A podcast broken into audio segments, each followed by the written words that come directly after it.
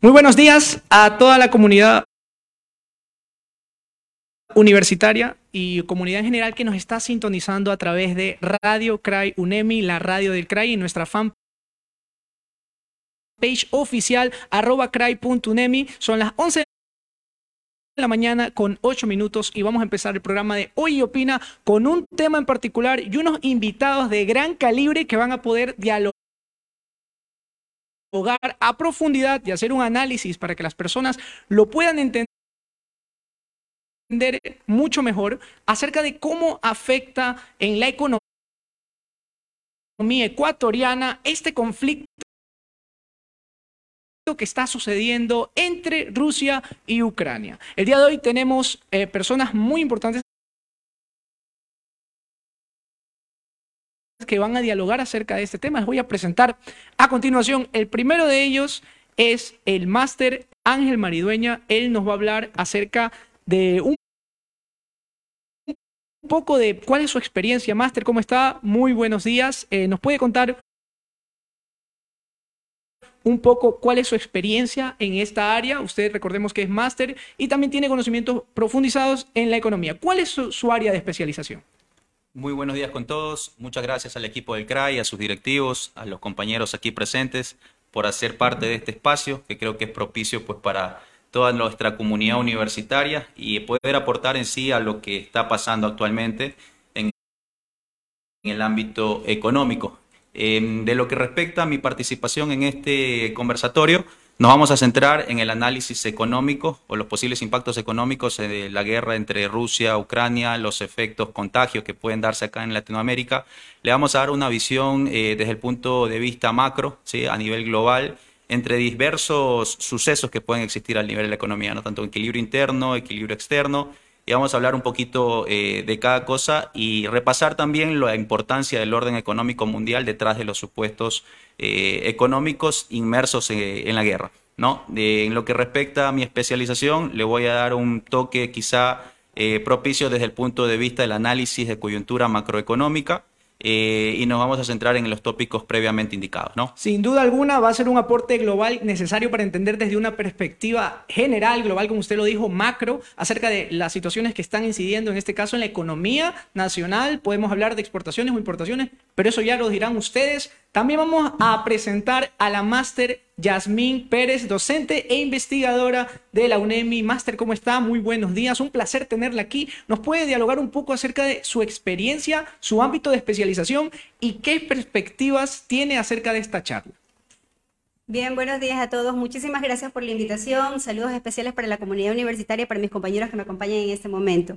Eh, bien, bueno, mi experiencia, tengo experiencia en el sector exportador bananero del Ecuador. También así he participado en, una, eh, en el sector público. Eh, como en la parte financiera. Y bueno, pues cuáles son las expectativas que tenemos respecto a este, a esta situación que estamos viviendo por eh, la guerra que está originada en Ucrania y Rusia, eh, lo que vamos a analizar desde mi punto de experiencia es el tema del comercio internacional. ¿Cuáles son esas repercusiones que está teniendo Ecuador respecto a su comercio internacional sobre la balanza no petrolera precisamente, que eso es lo que en este momento está afectando sobre todo al sector exportador de nuestro país? Sí, incluso se hizo ya, las cadenas de televisión han estado dialogando bastante acerca de la subida del precio del crudo y muchas personas eh, tienden a pensar que eso beneficia y es muy bueno que usted esté aquí porque tienes experiencia en el sector exportador bananero y yo creo que es un sector del que más se va a hablar el día de hoy. Para presentar al tercer invitado, tengo que hablar de una persona que tiene experiencia basta es el doctor José Díaz en el tema de economía, tan creo que también de autosustentabilidad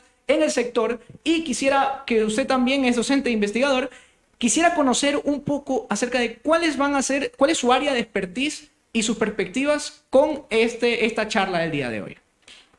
Bien, muchas gracias. Buenos días. Un saludo cordial para todos aquellos que se encuentran viendo y escuchando esta transmisión a través de la señal de Facebook de Radio CRAI UNEMI. Muchas gracias a todos los que hacen este medio de comunicación por haberme invitado a este evento y también muy contento de estar aquí compartiendo este foro con dos importantísimos colegas y mejores todavía amigos de la Facultad de Ciencias Económicas de la Universidad Estatal de Hidalgo. Mi expertise se centra principalmente en la parte de investigación. Desde hace un tiempo estoy investigando las cadenas agroalimentarias en el Ecuador. Desde el Club de Economía, además, estamos bastante inmersos en lo que es el análisis econométrico con data y creo que puedo aportar en este evento con algunas cifras, con algunos análisis que tengan que ver eh, no solamente con el contexto nacional de lo que está pasando, sino también enmarcar eh, la problemática de este conflicto entre Rusia y Ucrania, que es algo, yo diría, coyuntural, enmarcarlo dentro de lo que a nivel estructural está pasando en la economía mundial y cómo esas situaciones estructurales y hoy coyunturales están particularmente afectando a diferentes sectores de la economía ecuatoriana. Particularmente me interesa analizar lo que está pasando con el sector agrícola y con las cadenas de valor, en particular de, de banano, de cacao, que se están viendo afectadas por la situación coyuntural del conflicto bélico entre Rusia y Ucrania. Sin duda alguna, una gran eh, charla hoy, una gran conversación. Va a haber, yo creo que el principal problema va a ser el tiempo para tratar todos estos temas y con amplia experiencia que los van a tratar ustedes. Entonces, vamos a tratar de optimizar este recurso que es el tiempo.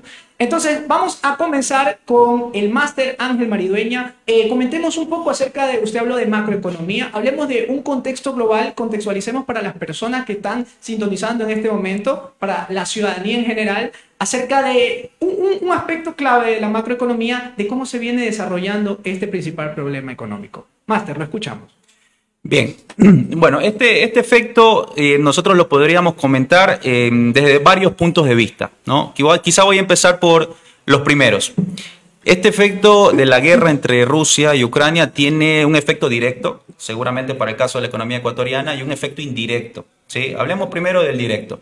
Eh, entre Rusia y Ucrania están en juego cerca de 80 millones de dólares, ¿sí? porque en ambos países nosotros somos superavitarios, ¿cierto? Reportamos más de lo que compramos al resto del mundo y está en juego 80 millones de dólares. Es decir, si uno mira la balanza global general entre estos dos países, el impacto no sería tan significativo, ¿no? En términos del, propio Producto Interno Bruto de la economía ecuatoriana, 80 millones de dólares no es tan significativo, pero si nos vamos al efecto indirecto, podría tener consecuencias Em, quizá más estructurales. ¿no? ¿A qué me refiero con estructurales? Y ahí revisemos el orden económico mundial. ¿Quién es Rusia, para empezar? ¿no? Rusia es el segundo exportador de petróleo más grande del mundo, después de Arabia Saudita. Y en ese sentido, ser un conflicto bélico, ¿no? Y ser el principal proveedor de petróleo del mundo puede decidir, en función de su cobertura, ¿no es cierto?, em, dejar de vender petróleo a ciertas naciones claves que están hoy siendo partícipes o cómplices, si se quiere, en apoyo a Ucrania, como por ejemplo Estados Unidos. Si Rusia es el mayor productor de petróleo del mundo, decide recortar la oferta, sabemos que por las condiciones de mercado los precios tenderían a subir. ¿no? De hecho, ya hemos venido experimentando elevados precios del petróleo por encima de los 100 dólares el barril de WTI. Y en ese sentido alguien podría decir, bueno, para Ecuador ese efecto podría ser positivo, ¿no? Porque, bueno, somos petroleros, el efecto precio hará que la balanza comercial en principio resulte superavitaria, nos podríamos tener un shock de términos de intercambio eh, lo suficientemente bueno como para tener un recurso adicional allí.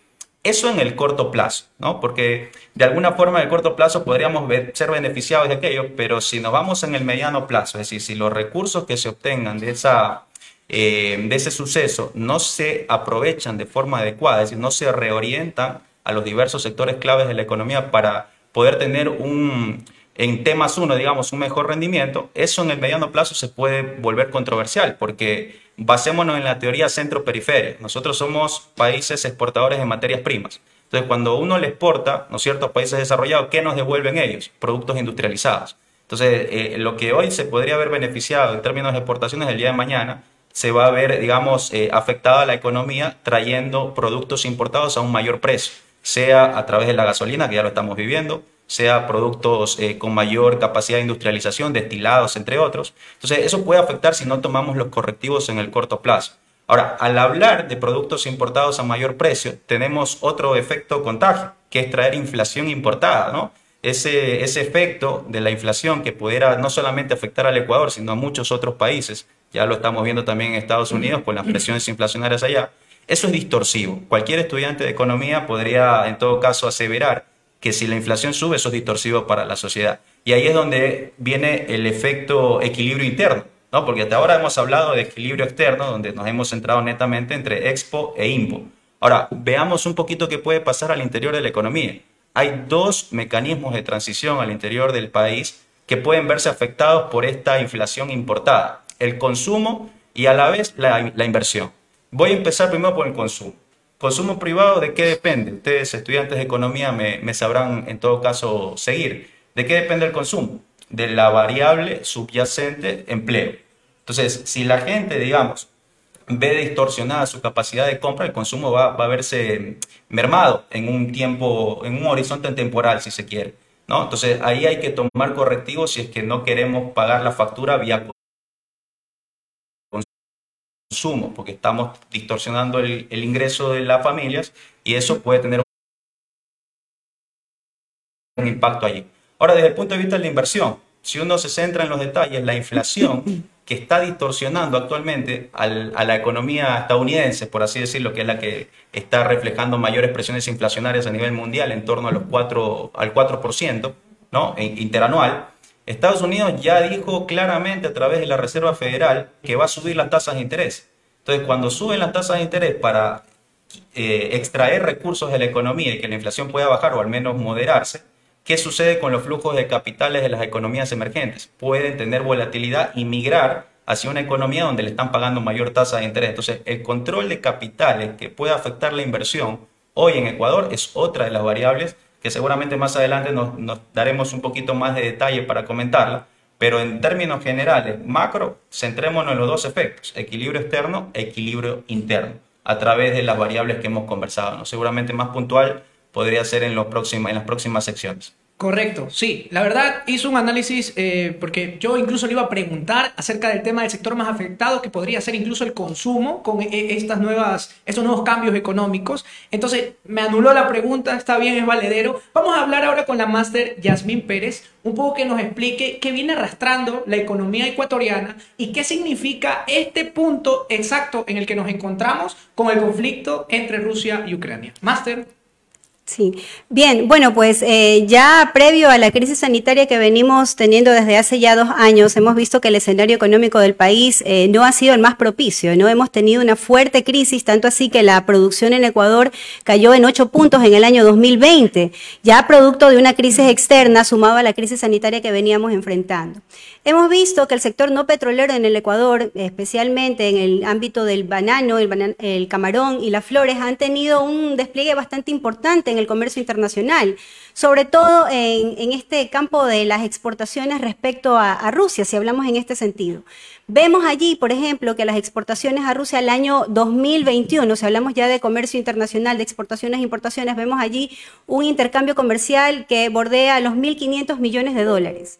En ese contexto vemos que los mil millones de dólares corresponden a las exportaciones que van en el ámbito del banano, camarón y flores, en donde vemos que específicamente el sector bananero ha tenido una importante participación y un importante crecimiento en este mercado que lamentablemente, producto de la crisis que estamos atravesando en este momento, con la guerra eh, que estamos eh, viviendo, eh, lamentablemente se ha visto afectado. Vemos allí que hay el sector exportador en el Ecuador ubica a más de un millón y medio de personas en las plazas de trabajo, es decir, tiene un impacto directo sobre la economía del Ecuador. Sí, exactamente. Y me, me, me, me, llama mucho la atención, ya que usted es muy experta, muy especializada en el sector de exportación bananera. Entonces, a breves rasgos, es un resumen muy eh, demasiado detallista acerca de qué está sucediendo con la economía en general en el panorama nacional. Ahora eh, vamos a pasar con el doctor José Díaz, docente e investigador también, que nos va a dialogar eh, un poco acerca de que él, eh, su, aparte de su área de especialización, también podemos ofrecer datos acerca de la situación actual o unas proyecciones que se estén dando sobre el panorama económico del país. Doctor. Ok, muchas gracias. Eh, a ver, debemos de partir primeramente por considerar y comprender qué es la economía ecuatoriana. Esto es más o menos como cuando tenemos una, una pandemia y buena parte de lo que nos suceda va a depender de cómo se encuentre nuestro organismo. En estos momentos hay un conflicto bélico a nivel mundial, hay un panorama internacional económico bastante complicado, qué características tiene la economía ecuatoriana que la podría volver eh, particularmente vulnerable ante estos problemas. Debemos comprender que la economía ecuatoriana tiene dos características importantes. De, una, de un lado es una economía pequeña y, de, y, en segundo lugar es una, política, es una economía bastante dependiente de lo que suceda en los mercados internacionales. Y esa dependencia se da básicamente a través de dos tipos de activos. Son dos, dos activos, principalmente los que están eh, de alguna forma vinculando la crisis internacional con la economía del Ecuador. Y esos dos activos son el dólar, eh, por una parte, y en segundo lugar los commodities. Pasemos un poco a explicar qué está sucediendo con el dólar. El dólar se, el dólar se está apreciando, pero ojo, no se está apreciando a partir del conflicto bélico entre Rusia y Ucrania. El dólar se ha venido apreciando desde hace mucho tiempo atrás. Si me ayuda con unas eh, estadísticas que he traído para mostrarle a todos aquellos que nos están eh, viendo en estos momentos, si usted se fija detenidamente en el gráfico, podrá darse cuenta de que, eh, bueno, este en primer lugar es un gráfico que nos muestra el índice del dólar estadounidense con respecto a otras canastas de monedas. Y si ustedes se fijan bien, pues ustedes se fijan bien, desde junio del 2021, el dólar con respecto a otras monedas ha ido creciendo su valor. Por situaciones que tienen que ver con la inflación, por situaciones que tienen que ver con el endurecimiento de la política monetaria en Estados Unidos y en otras economías europeas, también por situaciones de mantener un poco eh, congeladas las tasas de interés. Y esto es importante porque por esa vía existe una primera transmisión de los problemas económicos de la economía mundial a la economía ecuatoriana. ¿Qué sucede con la economía ecuatoriana con un dólar apreciado? Cuando la moneda dólar se aprecia, nuestras exportaciones se encarecen. Es decir, para aquellos a los cuales nosotros vendemos nuestros productos exportables, van a resultar más caros.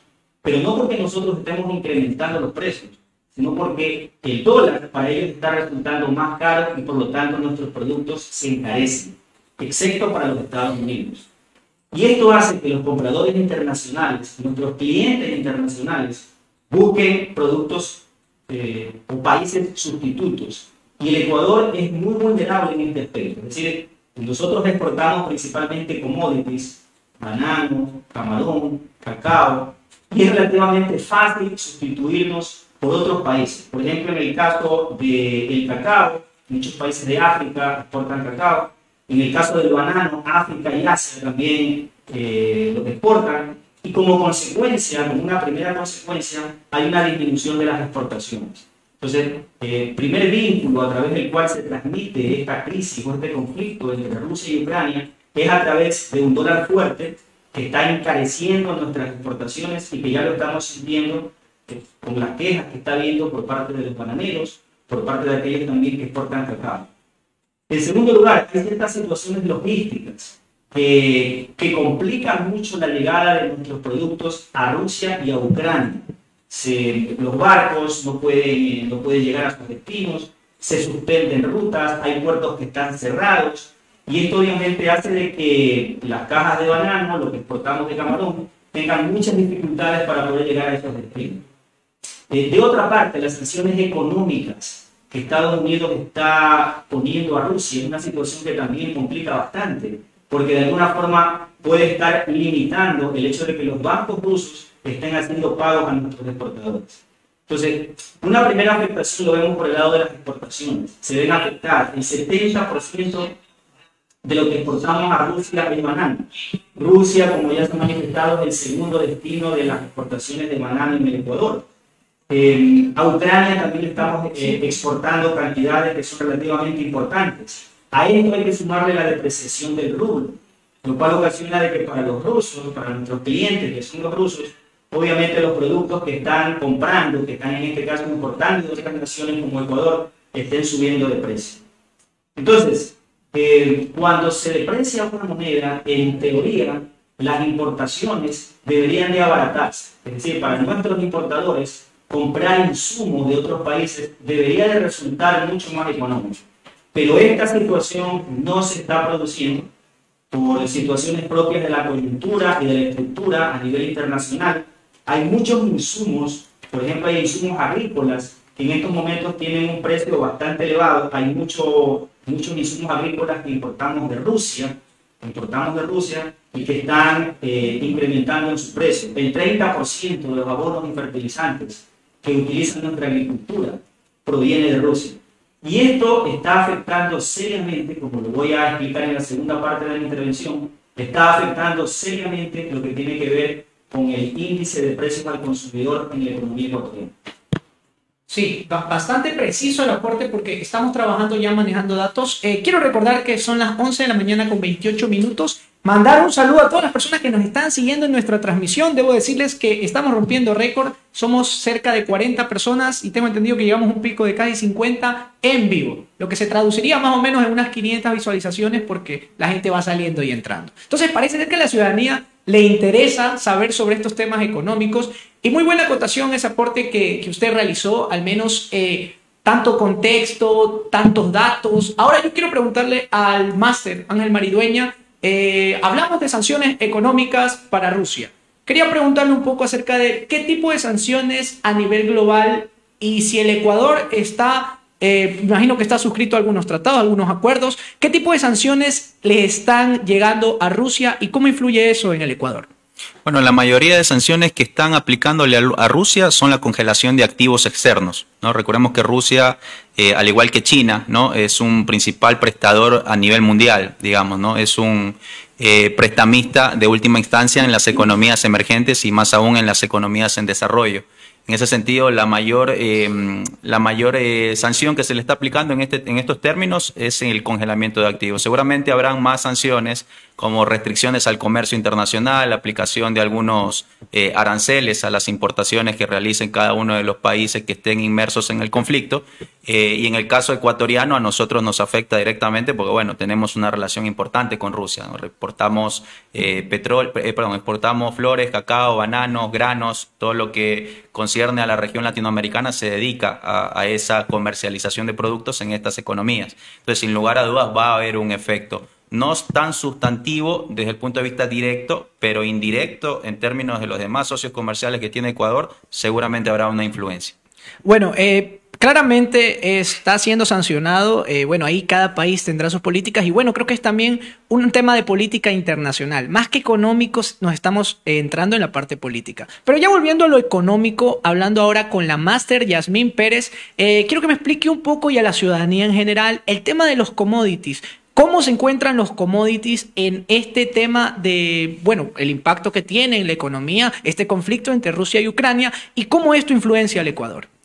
Bien, para empezar vamos a, definir qué son los commodities. ¿no? Los commodities son los productos genéricos. Un ejemplo de esos productos genéricos que eh, exporta eh, la, la, región, en el caso de Latinoamérica, en este caso petróleo, banano, camarón, las flores, esos son los productos commodities. ¿Cómo afecta o cómo se está viendo afectado en el caso de Ecuador? Bueno, pues el caso más puntual o el caso en donde tiene mayor afectación, mire que digo mayor afectación, es el caso del banano, ¿no? Veníamos teniendo unas exportaciones al año 2021 de más de 700 millones de dólares y vemos que a esta semana, el, mes de marzo, lamentablemente por el tema de la guerra, las navieras no están transportando los, eh, en este caso, los productos alimenticios. Se ha dicho desde Rusia que será posible el ingreso de alimentos y de medicinas. Sin embargo, vemos que el tema logístico eh, está paralizado. Vemos allí navieras como el caso de Maersk Line, vemos el caso de Hapag Lloyd, que han eh, suspendido totalmente sus operaciones en estos puertos, ¿no? ¿Qué es lo que pasa en ese sentido? Vemos ahí una afectación directa en el tema del empleo. Eh, si tomamos datos de FedExport, en donde se establece que al año 2021, a diciembre del 2021, el sector exportador no petrolero del país eh, tenía eh, o ubicaba a un millón y medio de, personas en, en, plazas de trabajo. Entonces tiene una afectación directa en ese sentido y bueno, pues también tomando en cuenta que el sector exportador de camarón venía teniendo un crecimiento bastante importante, de más del 83% en el año año 2021 y vemos que está siendo afectado. Allí también vemos el tema de la, del commodity como las flores, que eh, son aún más afectadas en ese sentido porque si vamos a dar prioridad en una guerra, eh, eh, em, han dicho desde Rusia que lo que van a dejar ingresar son los alimentos y bueno, pues las flores ya no estarían allí como una prioridad de consumo, ¿no? Entonces, la afectación es bastante importante. en ese sentido, Ecuador debería tener una estrategia en donde haya cierto em, colchón o haya cierto ciertas medidas que hagan que este impacto no sea tan fuerte, pues no, porque también hay algo muy importante que mencionar, el tema de, las exportaciones de petróleo desde nuestro país. Hemos visto que la proforma presupuestaria para el año 2022 está establecida, eh, bordea en los 59 dólares, pero sin embargo estamos viendo que al momento actual, producto del estallido de la guerra, el barril de petróleo eh, eh, bordea los 110 dólares. Es decir, estamos teniendo un precio de barril de petróleo uno de los más altos en los últimos años. Sin embargo, no podemos decir que esto es parte de un boom petrolero, hay que tener mucho cuidado con eso, que más bien esos excedentes petroleros eh, deberían servir para amortiguar un poco eh, el tema de la caída eh, en las exportaciones de los commodities, como lo veníamos mencionando hace un momento. Master, ahorita debo de aclarar que hay cerca de 50 personas conectadas y hay una pregunta para usted. Una pregunta que dice, eh, de parte del señor Jonathan Pozo, ¿qué solución se le podría dar al sector de exportador bananero? Ya que la semana anterior se quedaron en el puerto cerca de 750 mil cajas de banano. Le pregunto a los expertos, ¿es viable la propuesta del gobierno de la apertura de nuevos mercados o se puede plantear otra alternativa? Bueno, lo ideal sería ampliar los mercados. Eh, recordemos que en términos de comercio, eh, el comercio trae desarrollo, el comercio trae empleo, definitivamente. Eso la evidencia, la data lo demuestra. Ahora, ¿cuál es el camino en este sentido? Estamos en un, en un momento bastante difícil. Diversificar o ampliar los mercados no es una tarea muy sencilla. Eso es algo que requiere algún tiempo. Ahora, ¿qué es lo que debería hacer Ecuador? Por ejemplo, retomar las negociaciones que tenemos con China para ubicar nuestros productos en ese mercado. Vemos allí también que hay que tener mucha cautela con China, porque recordemos que China es eh, reconocida como la fábrica del mundo, ¿cierto? En ese sentido, Ecuador debería tener un equipo negociador bastante interesante, sobre todo eh, en el sentido del intercambio. Nosotros le vendemos eh, materia prima, vendemos productos agrícolas y bueno, pues recibimos productos industrializados de parte de ellos. ¿Qué hacer en ese contexto? Ampliar nuestro mercado, buscar otros mercados, pero como lo había indicado hace un momento, eso no es una tarea sencilla ni se logra en el corto plazo. Hay algo también importante que mencionar allí, si ampliamos el tema del comercio con China específicamente. Hay sectores muy sensibles, como el caso del textil, la industria textil y la industria del calzado. Eh, ahí tenemos ejemplos en Perú, por ejemplo, que ellos también tienen mucho acercamiento, mucho comercio con China, en donde, por ejemplo, estos sectores han tenido un espacio de 10 años para robustecer ese tipo de industria. No, ojo, que no estoy hablando de proteger, estoy hablando de robustecer, estoy hablando de fortalecer. Y en ese camino es en donde debe ir eh, eh, las directrices, las políticas que formule el gobierno, en conjunto siempre con la parte empresarial. ¿no? Recordemos que los empresarios son los que generan en este sentido eh, el, empleo y en esa línea me parece interesante la asociación pública-privada que pueda surgir para buscar nuevos mecanismos que permitan ingresar o el acceso a, a otros mercados de parte de Ecuador. Doctor José Díaz, usted habló en su primera intervención acerca de, bueno, un poco el tema monetario, el tema del dólar. Y ahora queríamos, eh, como para poder seguir conversando sobre el tema, eh, enfocarlo al consumo. ¿Cómo está afectando esto al consumo de los ecuatorianos y qué representa eso en el sector comercial? Ok, bueno, podemos ver una afectación cuando revisamos las cifras de la inflación, por ejemplo. Hace un momento Ángel se refirió al tema del consumo. Yo me voy a centrar más un poco en la parte de la inflación. ¿Por qué? Porque tomemos en cuenta un detalle. Cuando se producen este tipo de situaciones, normalmente las inflaciones importan. Tenemos en estos momentos una inflación importada, hay muchos insumos que se han encarecido. De hecho, en la cifra que estamos revisando y que se está mostrando en estos momentos en la pantalla, vemos que la inflación anual a febrero de este año es de 2.71%. Una inflación o un nivel de inflación que no se lo tenía desde el año 2016. Y esto de aquí, si pasamos al siguiente, al siguiente gráfico, lo podemos ver reflejado en el comportamiento que tiene el segmento de alimentos y bebidas. Es uno de los segmentos que comparando el, febrero del 2021 con febrero del 2022, que es la última cifra que nos proporciona el INE, vemos de que el crecimiento de alimentos y bebidas ha sido importante. Pero ojo con un detalle aquí, que es lo que mencionaba al inicio de, de las características propias de la economía ecuatoriana. Muchas veces se piensa a este, a este problema de tener insumos que se han encarecido, insumos importados, hay que sumarle los temas de especulación propios de nuestra economía. Pero ojo, ¿quién es el que propicia o el que genera estas situaciones de especulación? Muchas veces cuando vamos a los mercados, en los mercados de abastos, nos quejamos de que el que nos está vendiendo el producto, el que nos vende el arroz, la papa, la cebolla, etcétera, ese es el que está especulando. Es el, ese realmente es el último eslabón de la cadena. Hay un gran problema en el Ecuador que tiene que ver con las cadenas, con la, con la cadena de valor, y son los intermediarios, pequeños, medianos y grandes, los especuladores con estas situaciones de inflación y con estas situaciones de costos. Es decir, a un encarecimiento de los costos de algunos insumos que se utilizan en la agricultura y que desembocan en que se encarezcan los precios de algunos víveres de primera necesidad, tenemos que sumarle el factor especulación. Y allí es donde debe de haber una intervención de parte del Estado. Los mercados no se regulan solos. Los mercados no se regulan por sí mismos. Y cuando usted analiza las cosas que está haciendo el, Estado para tratar de mitigar estos efectos, se encuentra de que las medidas son realmente muy pobres. Yo soy partidario de que exista una política pública de intervención en las cadenas de valor agroalimentarias que, por ejemplo, limiten estos niveles de especulación, que haya ayudas directas de parte de los agricultores. Hay muchos economistas que se ronchan cuando hablamos de subsidios. Yo soy partidario de los subsidios cuando los subsidios están focalizados. España acaba de subsidiar el transporte público.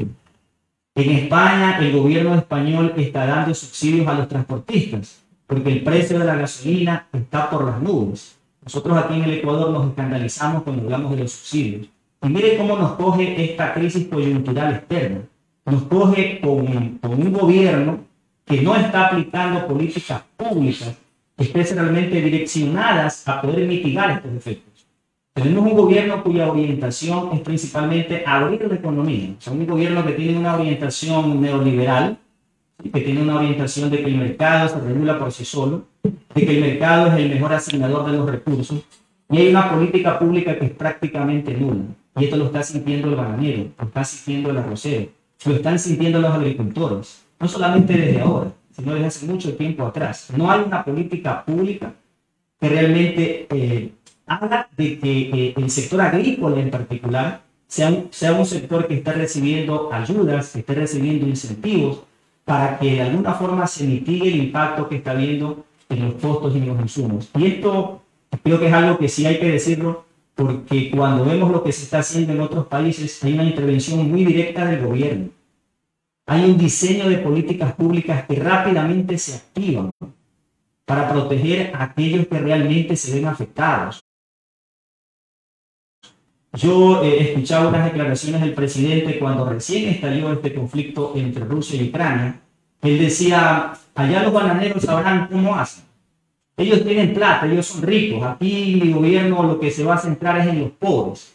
Decir eso es realmente no comprender cómo funciona una economía. Estamos viendo ya que hay muchas bananeras que están despidiendo a los trabajadores. Están reduciendo empleo. O sea, no es que se afecta el, gran productor. Por último, el gran productor y especialmente el gran exportador puede conseguir abrir nuevos mercados, como decía Yasmin, a través, por ejemplo, de los acuerdos de libre comercio. Pero ¿qué pasa con el pequeño productor? No solamente de bananas, sino de, de cacao, de camarón, de flores. ¿Qué pasa con ellos? ¿Quiénes los ayudan? Entonces, cuando usted revisa lo que el gobierno está haciendo, realmente se da cuenta de que eh, el camino y las iniciativas que está tomando el gobierno van por otro lado.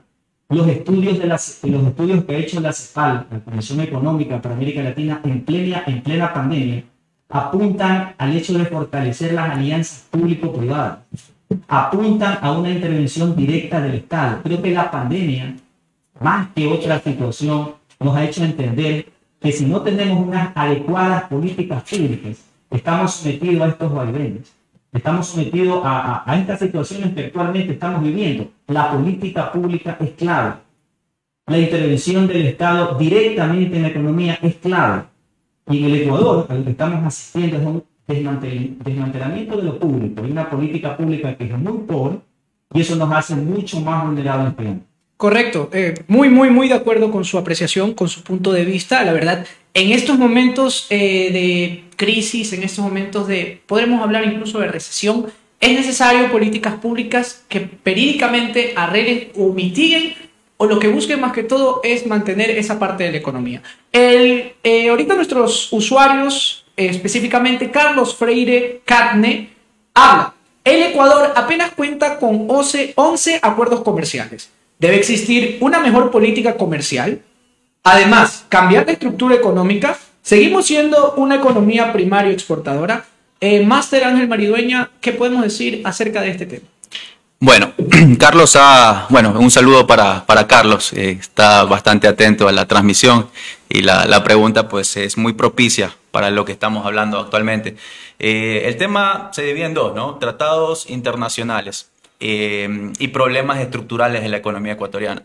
Temas de tratados es más eh, un tema que, si bien es cierto, puede ayudar a la situación, es algo que no se hace de la noche a la mañana. Es un proceso de mediano plazo y nosotros necesitamos ahora, en este momento, medidas rápidas para salir de la recesión y contrarrestar también los efectos adversos de la guerra, ¿no? Entonces, en ese sentido, si bien es cierto, eso es un aspecto que debe sumar actualmente, no lo, no lo descartamos, pero no se está evidenciando, al menos en el corto plazo, el tema tratados. Ahora, ¿cómo salir de la, de la recesión partiendo de que somos un país extractivista? ¿no? Desde 1960, Ecuador, eh, desde 1970, ¿no? que encontró el oro negro, es un país que se ha dedicado a producir petróleo y ha sufrido en muchos de los episodios del 70 hasta acá de shocks externos. O sea, somos extremadamente vulnerables a vaivenes en el precio del petróleo. ¿no? Por eso cuando el precio del petróleo está alto, somos Suiza y cuando está bajo, digamos, eh, queremos eh, ver de dónde sacamos el dinero para poder cubrir huecos, digamos, en la economía. Ahora, ¿cómo salir de la recesión? Está probado, si uno analiza los manuales macro, de que si uno quiere salir de la recesión tiene que enfocarse en el consumo. ¿Sí? ¿Por qué digo en el consumo? Porque es el que más preponderancia tiene dentro de la producción nacional.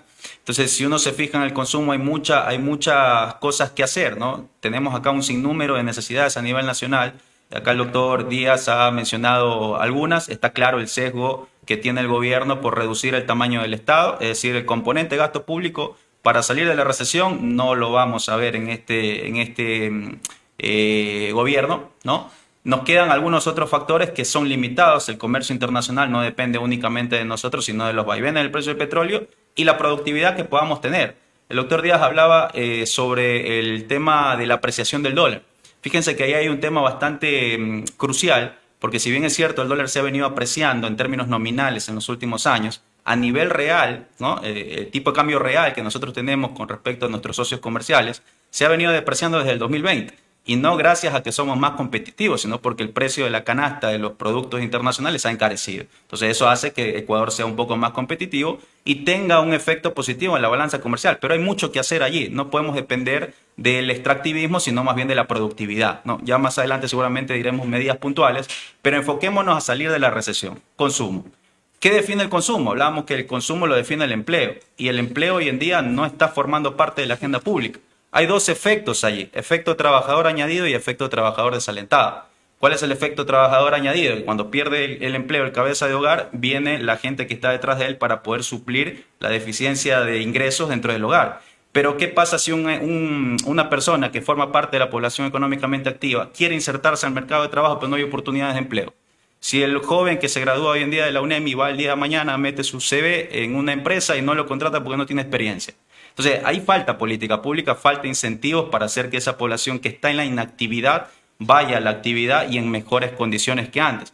El efecto trabajador desanimado, una persona que está buscando activamente empleo, pero no lo encuentra, se cansa de buscar trabajo y se va a la inactividad. Deben haber políticas orientadas a contrarrestar esos efectos, porque únicamente Ecuador se centra en los programas de contraprestaciones. Alguien que se jubila tiene su cobertura, alguien que de pronto puede salir al mercado de trabajo, hace unos años había el seguro por desempleo, creo que ya no lo hay entonces, en ese sentido, hay cosas que hacer para poder mitigar los efectos adversos de esa inflación importada que estamos teniendo por efecto mayor precio del petróleo. ¿no? Pues somos país productor, imagínense ustedes, desde el 70 productor de petróleo, pues no nos alcanza la producción para poder industrializarla y tener gasolina para acá la, a la economía local y consumirla a un menor precio. Tenemos que importar derivados. somos petroleros, pero importamos derivados. Teníamos refinería hace unos años y la refinería no, ha surgido sus, frutos. Se ha invertido dinero, ahora se la está desmantelando, ahora se la quiere concesionar. Entonces, eh, nos falta mucho por hacer en, eso, en esos temas y lo estructural tiene que formar parte de la agenda pública, digamos, si queremos salir de la recesión y controlarla al menos con los efectos o shocks externos que están eh, suscitándose a nivel internacional. Precisamente en, su última parte de la intervención habló acerca del petróleo, que somos países productores de petróleo. Eh, hay el, máster Adrián García eh, está dando una opinión y una pregunta para los panelistas, en este caso para la máster Yasmín Pérez. Somos un país productor y exportador de petróleo pero nuestras producciones son pequeñas. ¿Creen que el país pueda llegar a producir un millón de barriles diarios? En materia de políticas públicas y en economía, Master Yasmín, ¿esto qué representaría para el país? Bueno, recordemos que Ecuador eh, produce eh, diariamente 500 mil barriles de petróleo, ¿no? Esa es nuestra producción petrolera. Eh, ¿Qué hacer para incentivar que este tipo de, producción crezca? Eso depende muchísimo de las inversiones que se realicen en el sector petrolero, de decisiones políticas. Recordemos que nuestra producción y exportación, nuestra cuota petrolera en el mundo es, mínima. Recordemos que quienes tienen los principales pozos petroleros en el mundo son los países árabes y son ellos en conjunto con Rusia, que es el segundo exportador más importante del mundo, quienes manejan en conjunto con la OPEP la cuota de, de exportación de petróleo. Son ellos quienes abren y cierran la llave del petróleo.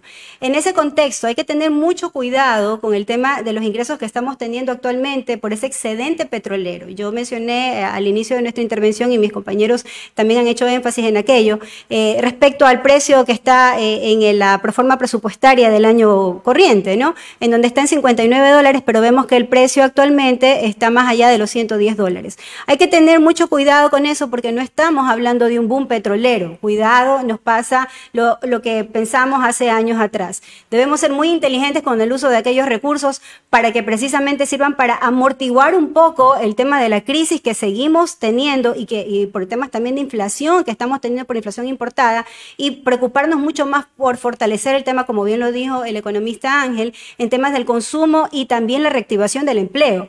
Creo que esas son las prioridades que debe tener el gobierno eh, como política y obviamente trabajando en conjunto con el sector eh, privado. No pensar solamente que el gobierno es quien tiene las soluciones, sino también en el tema del sector privado. Necesitamos trabajar en conjunto para precisamente buscar alternativas que promuevan un verdadero eh, crecimiento primero, ¿no? Para luego lograr un desarrollo. En ese contexto es importante las inversiones que se dan en el país, pero para que también existan inversiones necesito tener un, un escenario idóneo en el cual las leyes, por ejemplo, sean claras y no exista eh, eh, descontento, sobre todo en la población, en donde la gobernabilidad muchas veces es difícil de llevarla. ¿no? Actualmente vemos, por ejemplo, que el gobierno, eh, a través del, del Ejecutivo, tiene su proyecto de ley de inversiones. Veamos qué sucede el día jueves en aquello, en donde, por ejemplo, hay bancadas de los asambleístas que no pretenden darle luz verde a ese proyecto porque alegan que eh, está buscando la privatización de los sectores estratégicos y en donde el gobierno a su vez a través del Ejecutivo lo que está mencionando es que se busca una forma de concesión de los sectores estratégicos. Y también hay que ponerle mucho ojo en esa ley de inversiones respecto al tema de la producción audiovisual. Eso eh, en Ecuador realmente, si buscamos alguna manera de hacernos conocer, no solamente por exportar talentos o no solamente por hacernos conocer como marca país, porque eso también es algo importante, sino también fortalecer el tema del turismo vender al país como una potencia turística y estas ventanas que nos dan las producciones audiovisuales que están contempladas en esta ley que está promoviendo el gobierno, sería de bastante análisis de parte de los asambleístas. Considero yo que esa es una tarea eh, que requiere mucho compromiso con el país. Ser asambleístas no es solamente eh, eh, tomar una decisión, sino también analizar y mirar en el contexto qué es lo que realmente va a propiciar un camino que promueva un, un verdadero desarrollo un verdadero crecimiento para nuestro país. Creo que hay que observar muy bien, las inversiones en el tema petrolero son indispensables, son importantes, tenemos una tradición petrolera desde 1970, como bien lo dijo el economista Ángel, pero también es importante mirar más allá de cómo, eh, cómo podemos diversificar nuestra oferta. El tema de la, de la ley que está promoviendo, en este caso, el presidente Lazo, sí sería bastante interesante de analizarla, y no solamente por el tema de los asambleístas, eh, me refiero específicamente a que la deben aprobar hasta este día jueves, ¿no? Analizar muy bien. Yo creo que allá hay muchos aspectos que pudieran precisamente promover un mayor crecimiento de nuestro país, no solamente en el tema, eh, no solamente en el tema de productos, sino también como marca país, como parte del turismo, como parte de la cultura, y eso es lo que estamos necesitando, ¿no? En este momento, sobre todo cuando estamos teniendo un contexto que nos está afectando eh, de una manera bastante, bastante complicada. Eh, son las 11 de la mañana con 52 minutos. Eh, estamos atravesando lo que es el tramo final del programa, pero todavía hay bastante discusión y sobre todo con su intervención, Master Yasmín ha abierto el abanico de temas y justamente le toca la posta al doctor José Díaz. El tema que se dialogó ahorita, vemos que lo que dice es muy cierto. Eh, hay una ley ahorita en boga que es de atracción de inversiones. hay, hay ciertas posturas por ahí, claramente, pero quería preguntarle, doctor José Díaz, ¿Qué otros sectores, aparte del sector productor primario, políticas de consumo, se deben de estimular para que la economía en Ecuador, pese a este conflicto en Rusia y Ucrania, no solo pueda soportar, sino que pueda levantarse en el largo plazo? Ok, bueno, yo hablaría de algunos mecanismos. Un mecanismo que están implementando otros países es el drawback. ¿Qué es esto del drawback? Es un mecanismo a través del cual, si usted es exportador, suceden temas de coyuntura, usted los insumos que tiene que comprar para producir su producto, que luego lo va a exportar, estos insumos se encarecen. Cuando usted exporta ya finalmente sus bienes, usted tiene derecho a que el Estado le restituya un valor. En el caso de Perú, concretamente, el valor es del 3%. Es decir, el 3% de lo que se exporta, el Estado le restituye a ese exportador porque los productos que él está, eh, los insumos que él está comprando para generar ese bien exportado se han encarecido. El drawback en la economía ecuatoriana lo tenemos desde el año 2019, que está en la ley, consta, se aprobó y lamentablemente no lo aplicamos. Ese mecanismo sería un mecanismo interesante, lo está aplicando Perú, lo está, aplicando Colombia, lo está aplicando México, muchos países de América Latina. Sería un mecanismo interesante para tratar de mitigar estos problemas que estamos teniendo ahorita porque los insumos que se están importando para generar ciertos bienes se están encareciendo. Y si esos bienes que se están produciendo son exportados, esa persona o ese, ese exportador tiene derecho a recibir un porcentaje de lo que está exportando. El drop Me parece que es un mecanismo, como digo, que lo están implementando otros países y que sería bastante interesante poderlo aplicar también en el Ecuador. Consta en la ley está aprobada. Por situaciones fiscales especialmente, los gobiernos de turno han justificado que no se lo puede aplicar. Y creo que habría que reactivarlo. Otra situación que ya he, mencionado, que existe realmente una estrategia a través del gobierno para poder mitigar estas situaciones que se producen por situaciones coyunturales, por inflación importada, por estos shocks externos. Es decir, que exista una política pública que haga sentir al agricultor, al pequeño productor, que cuando estas situaciones ocurren va a recibir cierta ayuda o ciertos mecanismos que le compensan por parte del Estado. La intervención en las cadenas de valor agroalimentarias que mencioné hace un momento es importante. El precio oficial de la caja de banano es 6 dólares. Yo pregunto a aquellos que nos están escuchando a través de Facebook, ¿se paga ese precio realmente al, al productor? No se lo paga. Y, no, y el gobierno no hace absolutamente nada. Entonces, la intervención en las cadenas de valor son importantes porque se nos va a venir más adelante un problema de escasez en alguna de ellas. Rusia exporta el 20% de trigo a nivel mundial. Se van a venir problemas de escasez en las cadenas agroalimentarias de ese producto. El trigo además es un insumo que se utiliza para producir otros bienes. Y cuando hay estas situaciones de escasez en las cadenas agroalimentarias, que de alguna forma pueden mitigar esos problemas es el gran productor, el pequeño no. Hace algunos años atrás realizábamos una investigación con respecto a la cadena de valor del cacao y esa cadena a nivel mundial era como un embudo. Es decir, los grandes productores, en este caso ya no de cacao, sino de chocolate, eran los que se llevaban la mayor parte de los ingresos. Y el pequeño productor, que es el que está sembrando, cosechando y vendiendo el cacao, lo que le tocaban prácticamente eran migajas, unas gotitas nada más, pero que le caía al, al gran productor de chocolate. Y esto sucede en la mayor parte de las cadenas agroalimentarias. Cuando hay problemas de escasez, y obviamente va a haber problemas propios en esa cadena, son eh, las grandes potencias las que comienzan a acaparar esos productos. Vemos, vemos lo que pasó, por ejemplo, en el caso de las vacunas. ¿Quiénes son los que se vacunaron primero? ¿Quiénes fueron los países que primeramente se vacunaron? Entonces, eh, yo sí soy partidario de que exista una intervención directa en las cadenas agroalimentarias y que existan además políticas claras, que se respeten los precios hacia el pequeño productor. Muy poco se habla cuando hay estos problemas al pequeño productor, no solamente agrícola, sino al pequeño productor de los diferentes productos que el Ecuador produce y que forman parte del PIB. Lo que ya han hablado algunos compañeros, innovación y diversificación de nuestra, eh, de nuestra canasta de productos exportables. Es verdad que los tratados de libre comercio son importantes, son interesantes, pero siempre y cuando eso no conlleve una afectación hacia los pequeños productores.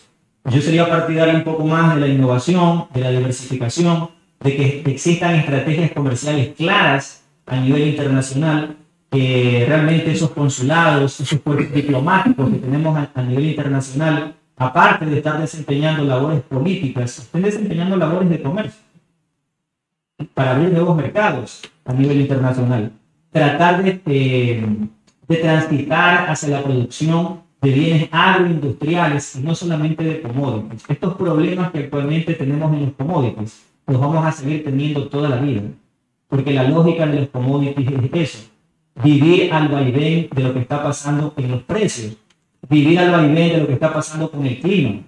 Llueve, no llueve, sequía, y todo esto termina ocasionando una afectación en los precios. Entonces, tratar de transitar hacia una producción de bienes agroindustriales que permitan de alguna forma eh, mitigar este tipo de situaciones que se están actualmente produciendo. Pero insisto, para todo esto se necesita una visión de Estado, se necesita una visión de política pública, se necesita una visión de políticas directas que permitan que el Estado tome las riendas de ciertas situaciones que están ocurriendo, que el mercado jamás se va a regular por sí solo, si no existe una intervención directa del Estado que mitigue estas situaciones de externalidades que se están generando actualmente. Máster Ángel Maridueña, según lo que hemos expuesto aquí, lo que se, los panelistas han desarrollado la idea, eh, un poco una pregunta quizás es bastante subjetiva, pero preguntando precisamente por su expertise, quería conocer en sus propias palabras, según su visión de la economía, eh, cuáles serían los pasos que ya sabemos y según su intervención, que el primero es el consumo. ¿Cuáles serían los pasos que usted dictaminaría para que una recuperación económica se dé pronto? Bien, bueno, el principal eh, paso es cambiar o más bien repensar un poco la política económica ecuatoriana. Actualmente nosotros tenemos un gobierno que piensa, ¿no? Eh, y hay un gran, eh, un gran contingente de talento humano al lado del gobierno que piensa que Crecer en términos económicos significa tener guardada la plata en una cuenta bancaria o acumular reservas internacionales en una economía dolarizada que no tiene moneda propia, ¿no? Y que al no tener moneda propia, tener los dólares en una cuenta no ayuda de mucho porque en el, un escenario complicado no habría cambio de preferencias por demandar una moneda externa a la interna porque tenemos dólar, la moneda más fuerte del mundo. Entonces, en ese contexto, el modelo de crecimiento que está actualmente orientado en la economía no tiene sentido, ¿no? Porque sacamos como lujo o en todo caso como logro de política mm, económica tener un nivel de reservas internacionales en máximos históricos, ¿no? Aun cuando no hay cambios por preferencias entre moneda local y extranjera, porque vuelvo e insisto, tenemos moneda internacional y dicho y sea de paso que es la más fuerte del mundo. Ahora, en ese sentido, ¿no? Tiene que centrarse la política pública en repensar aquello, repensar en la estrategia de crecimiento, porque está probado en, en los últimos cuatro años previos que la estrategia del ajuste no nos fue bien.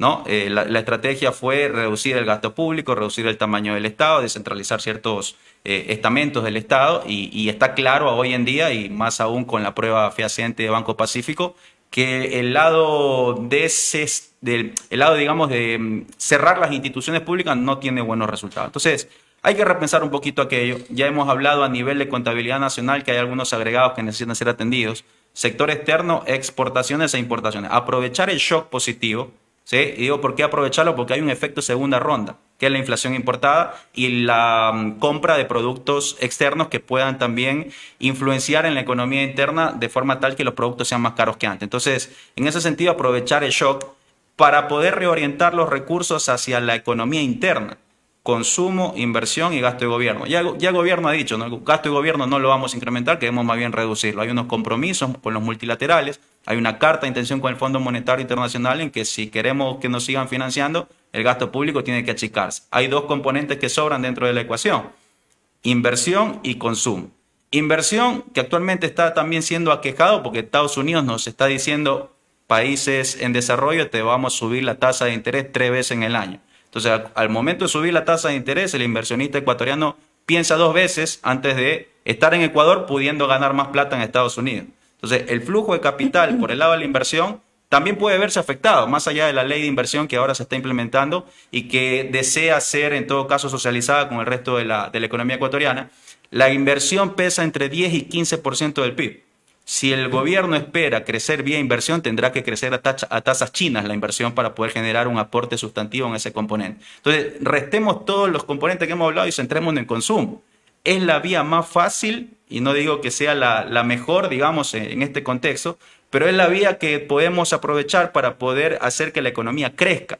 ¿Y cómo se fomenta el consumo? Con empleo y salarios.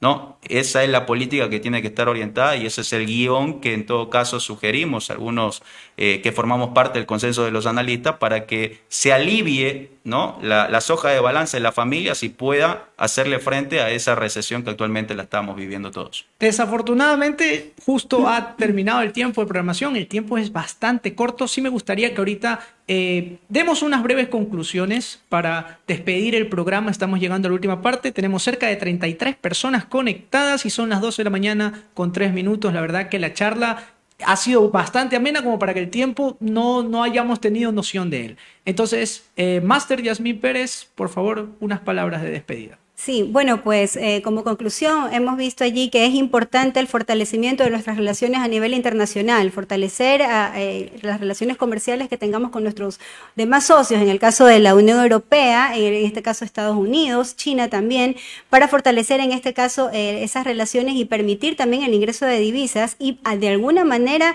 mitigar el impacto que pueda surgir en el tema del desempleo acá en Ecuador. ¿no? Sabemos que el tema del, del empleo acá en el país amerita una eh, política que sea clara, que formule un incentivo muy claro para formular o para pretender y tener más fuentes de empleo en el país. En ese sentido, es básicamente eh, lo, más importante y lo más necesario en este sentido que debe tener el gobierno. Doctor José Díaz, eh, ¿me podría también dar una conclusión de lo que se ha hablado el día de hoy, sus apreciaciones y algo para que la ciudadanía pueda tener una visión clara?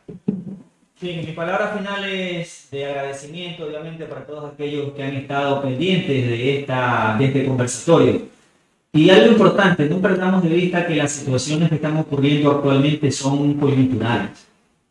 La economía ecuatoriana tiene problemas estructurales que están prácticamente intocados, que van más allá de la coyuntura que estamos viviendo actualmente.